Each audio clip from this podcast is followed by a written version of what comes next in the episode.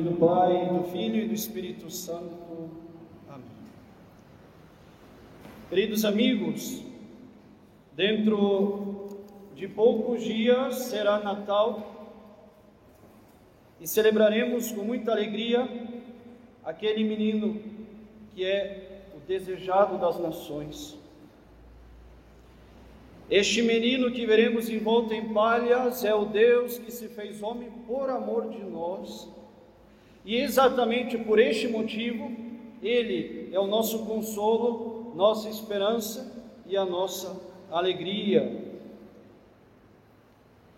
A força de Deus reside na força de um, de, do amor de um menino envolto em palhas num presépio.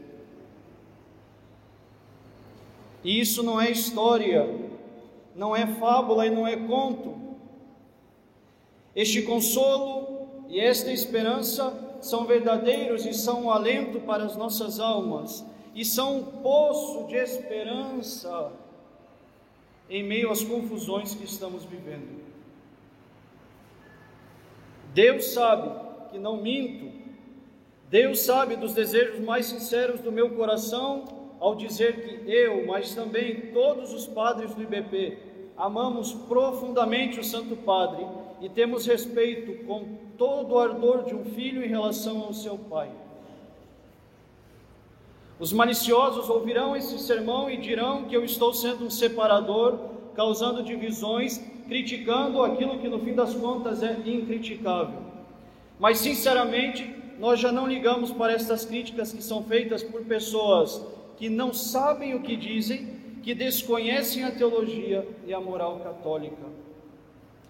Nós estamos fartos de sermos acusados de divisores, de quebrar a unidade e a comunhão da igreja por pessoas que agem de maneira muito mais passional do que racional, ou pior ainda, pessoas ideólogas que detestam tudo que diz respeito à Santa Igreja mas amam uma ideia de igreja que inventaram.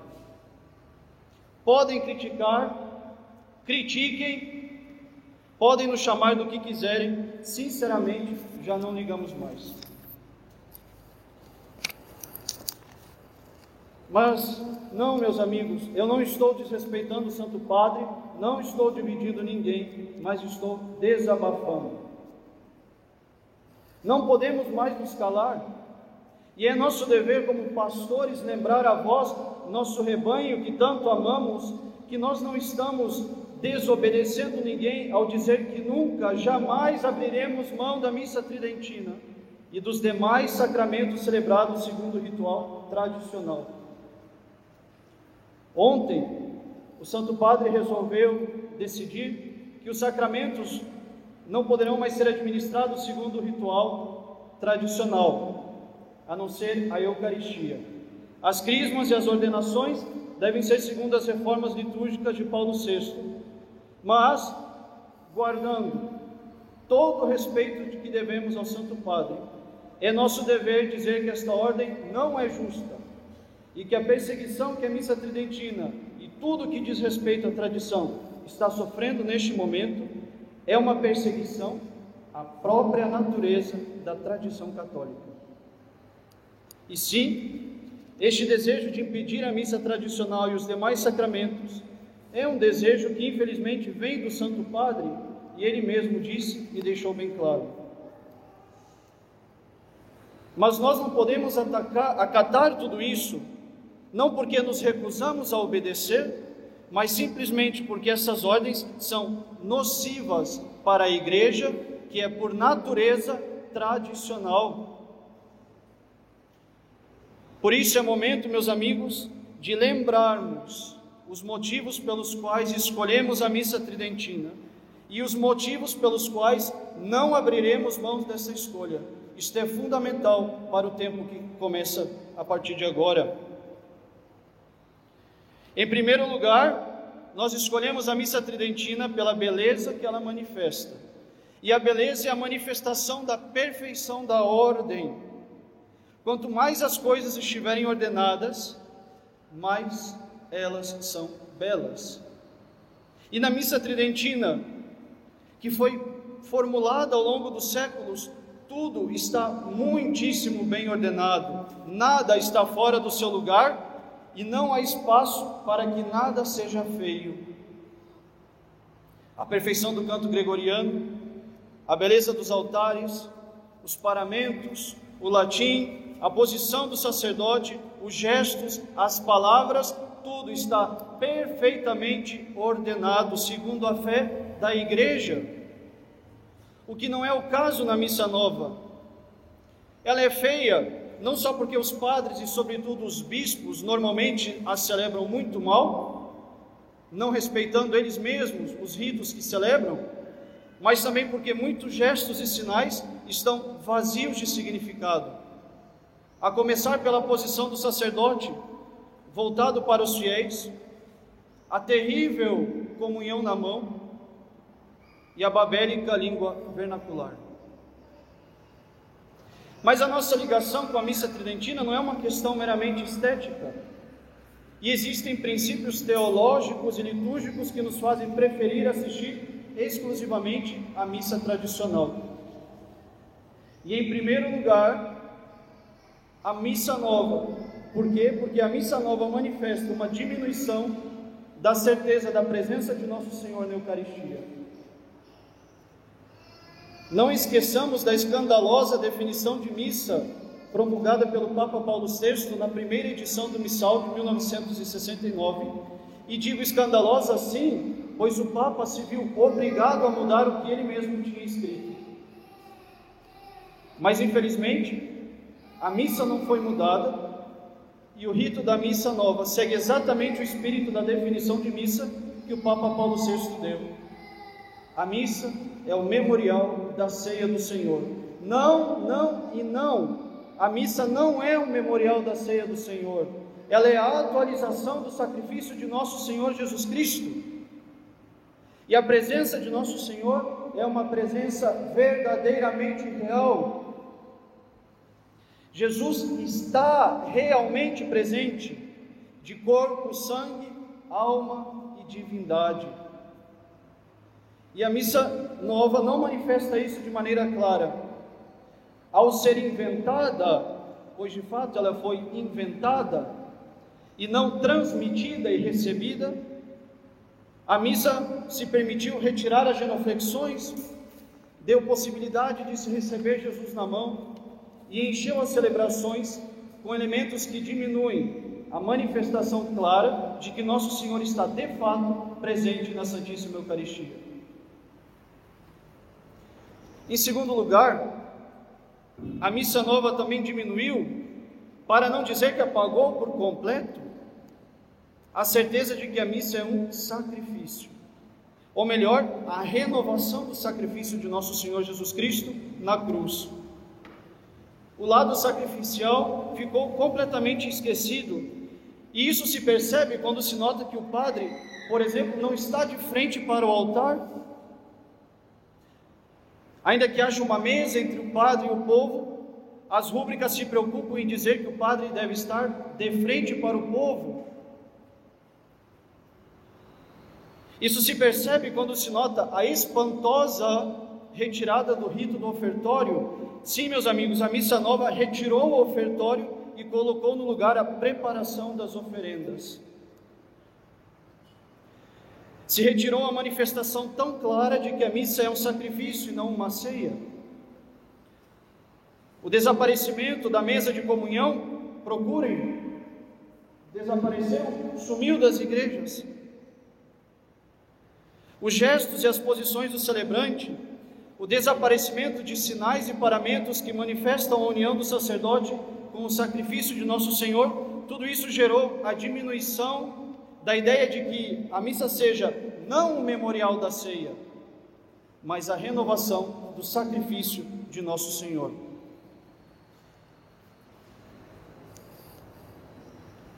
E a missa também colaborou para a destruição da beleza da ideia do sacerdócio católico. O padre, segundo as definições do missal, já não é mais o sacerdote que oferece, ele é o presidente da celebração. Que tristeza! O sacerdócio católico é o testamento de nosso Senhor Jesus Cristo. Na Quinta-feira Santa, nosso Senhor deixou os sacerdotes como que num ato de transbordamento do seu próprio coração. E a clareza e a beleza da natureza do sacerdócio desapareceu na missa reformada. O padre agora é o presidente da celebração. Que pobreza, que pobreza, porque o padre não é só isso, ele é muito mais do que isso. Ele é o próprio Cristo que oferece ao Pai o Filho num estado de vítima. O padre não é o animador da celebração, o padre não é apenas o presidente da celebração, ele é o próprio Cristo no altar. E meus amigos, a missa nova fez desaparecer essas noções de sacrifício, de presença real e de sacerdote, ou ao menos diminuiu muitíssimo. E isso é terrível, tem consequências para toda a igreja, e é por isso que a pastoral vai tão mal, pois o padre já não se reconhece como sacerdote, o clero e o povo já não sabem mais o que é o sacrifício. E a missa já não é mais a ação que nos liga ao sacrifício de nosso Senhor. E podem dizer, basta celebrar bem segundo as rúbricas, basta fazer aquilo que o missal diz, basta fazer aquilo que é sempre conforme a tradição, e repetir isso na missa nova, eu digo, tentem, tentem receber Nosso Senhor de joelhos na boca, tentem pedir ao Padre que celebra a missa em latim, tentem pedir ao Padre que celebre nas paróquias a missa versus Deus, voltado para o Senhor e não para os fiéis, Tentem pedir e ouçam a resposta que virá. Quantos de nós só escolhemos a missa tridentina porque esse direito fundamental de todos os católicos era negado em nossas paróquias? Quantos ridicularizados porque se colocavam de joelhos para receber Nosso Senhor e o padre passava reto, envergonhando e deixando a pessoa sozinha de joelhos? E isso é um direito fundamental de cada católico. E eu digo, tentem fazer isso nas paróquias, Tentem ousar pedir para um padre hoje voltar a celebrar a missa de frente para o Senhor, como propôs o próprio cardeal Sara em alguns adventos atrás, dizendo: a partir de hoje eu incentivo aos padres do mundo inteiro, voltem a rezar a missa para o Oriente. Uma semana depois, um decreto dizendo que esse conselho cardeal não valia de nada. Tentem, tentem, tentem e verão a resposta. E o que nós faremos? Simplesmente, meus amigos, nunca abandonaremos a tradição da igreja, simplesmente porque não existe igreja sem tradição, como não existe igreja sem magistério, como não existe igreja sem sagrada escritura. Os bispos não são os guardiões da tradição para destruir ou autorizar ou não a tradição, mas eles são os, os guardiões da tradição para, como diz São Paulo, guardar as tradições que receberam, guardar, defender e difundir. E é isso que o Santo Padre disse ontem, contrariando todos os papas que vieram antes dele, Bento XVI, João Paulo II e o próprio Papa Paulo VI. Disseram a missa tridentina nunca foi abrogada, ela tem direito a existir, tudo culminou com o Papa Bento XVI quando ele disse: por ela ser parte da tradição, não merece autorização de um e de outro, mas é por ser católica, da tradição católica, pode e deve ser celebrado em qualquer lugar, por qualquer padre, por qualquer bispo, claro, conforme a natureza das coisas, sem necessidade de autorização. E ontem o Santo Padre, o Papa Francisco, lembrava: a missa tridentina é só algo exclusivo de alguns fiéis ligados a essa forma ainda mas não deve ser difundida, não deve crescer. Não há como não lembrar a situação catastrófica dos anos 70 e 80, a guerra litúrgica desses anos que se repete, a paz litúrgica que é destruída, e agora sim, por esses tipos de atos, a verdadeira comunhão que existia entre os fiéis vem sendo destruída. Não há como não lembrar os anos 60, 70, 80 e não lembrar a figura de Dom Lefebvre e os seus conselhos que ele deixava. Algumas palavras dele mesmo que nos servirão de esperança, de alento, de força para esses tempos sombrios que vêm e virão. O que nos resta fazer? Pois bem, meus caríssimos irmãos, o que nos resta fazer se nós aprofundamos este grande mistério da missa? Eu penso, dizia Dona Efreve, poder dizer que nós devemos fazer como que uma cruzada, apoiada no santo sacrifício da missa, no sangue de nosso Senhor Jesus Cristo, apoiado sobre essa rocha invencível e sobre esta fonte de graças que é o sacrifício da missa. Vocês estão aqui, dizia Dona Efebre no dia dos seus 50 anos de sacerdócio, vocês estão aqui porque vocês amam o sacrifício da missa. Caríssimos, vocês estão aqui porque amam o sacrifício da missa. Os jovens seminaristas, dizia Dona Efebre, do seminário de Econe dos Estados Unidos, da Alemanha, por que, que eles vieram a esta missa? Vieram para estes seminários por causa da Santa Missa, por causa da missa de sempre, que é fonte de graças, fonte do Espírito Santo, fonte da civilização cristã.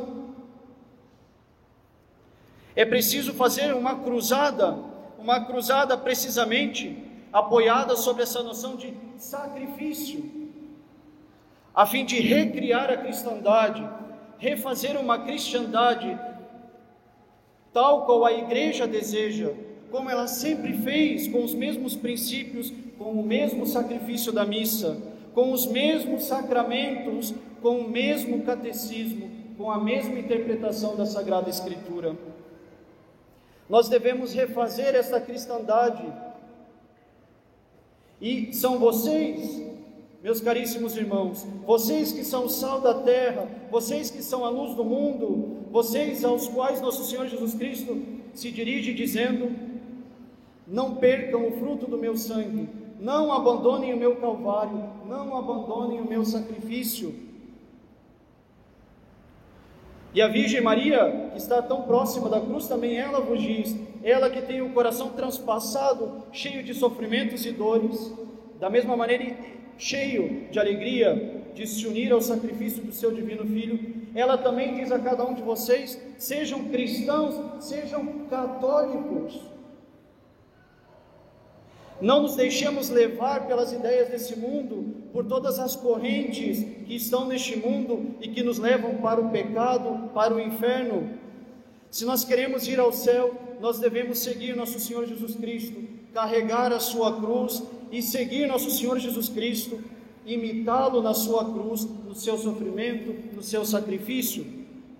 E por isso eu peço aos jovens, aos jovens que estão aqui, dizia Dom Lefebvre, nesta sala, de pedir aos padres que lhes expliquem as coisas tão belas da nossa religião, tão grandes, de maneira que eles venham escolher a sua vocação e que em cada vocação eles possam escolher, que sejam eles sacerdotes, religiosos, religiosas, casados, que eles entendam e escolham a grandeza da vocação que assumem. Cruzada de jovens que devem defender o verdadeiro ideal. Cruzada também de famílias cristãs, famílias cristãs que sejam consagradas ao coração de Jesus e ao coração de Maria, que rezem em família, eu sei que muitos dos que aqui estão fazem, mas que haja de mais e mais quem o faça com fervor. Que verdadeiramente nosso Senhor reine nas famílias. Separem-se, eu vos suplico, dizia Dona Efévia nesse sermão, de tudo aquilo que impede os filhos de vir ao mundo.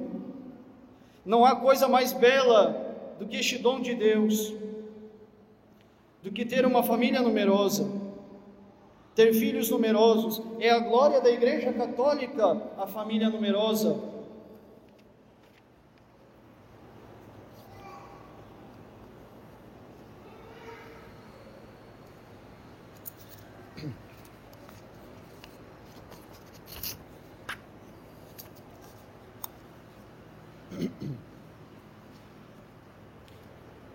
Eu terminarei, diz ainda Dona Efébio, eu terminarei, meus queridos irmãos, por isso que eu vou chamar meu testamento.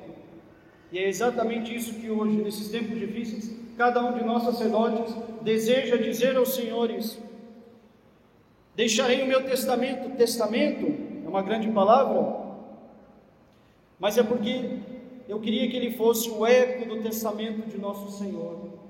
Nove et eterno testamento. Nove et eterno testamento é o padre, o sacerdote que recita essas palavras na consagração do preciosíssimo sangue.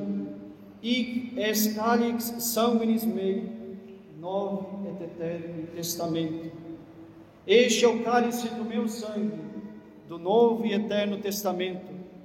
O testamento que Jesus Cristo nos deu é o seu sacrifício, é a sua cruz. E foi isso o fermento de toda a civilização cristã. E é isso que deve nos levar ao céu.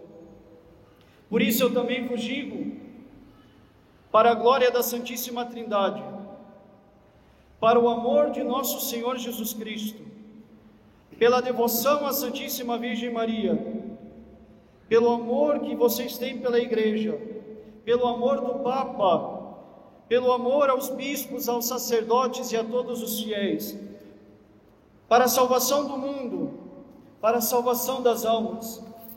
Guardem o testamento de nosso Senhor Jesus Cristo, guardem o sacrifício de nosso Senhor Jesus Cristo, guardem a missa de sempre. E vocês verão a civilização cristã renascer, civilização que não é deste mundo, mas uma civilização que nos leva à cidade católica, e essa cidade católica é a cidade católica do céu que ela prepara já nesta terra. A igreja não é feita para outra coisa, a cidade católica daqui de baixo não é feita para nada mais, nada menos do que nos levar para a cidade católica do céu. E então, guardando o sangue de nosso Senhor Jesus Cristo, guardando o seu sacrifício, guardando esta missa, missa que nos foi legada por nossos predecessores, missa que nos foi legada pelos nossos pelos apóstolos até os dias de hoje, e nos quais daqui a alguns instantes eu mesmo vou pronunciar essas palavras sobre o cálice. Não posso dizer senão continue, que nós possamos continuar a pronunciar essas palavras da consagração, exatamente como os nossos predecessores as pronunciaram, como os papas, os bispos, os padres que, que nos precederam, como eles nos ensinaram. Guardemos a missa de sempre, a fim de que nosso Senhor Jesus Cristo reine e de que as almas sejam salvas pela intercessão de nossa boa Mãe do céu. Em nome do Pai, e do Filho e do Espírito Santo. Amém.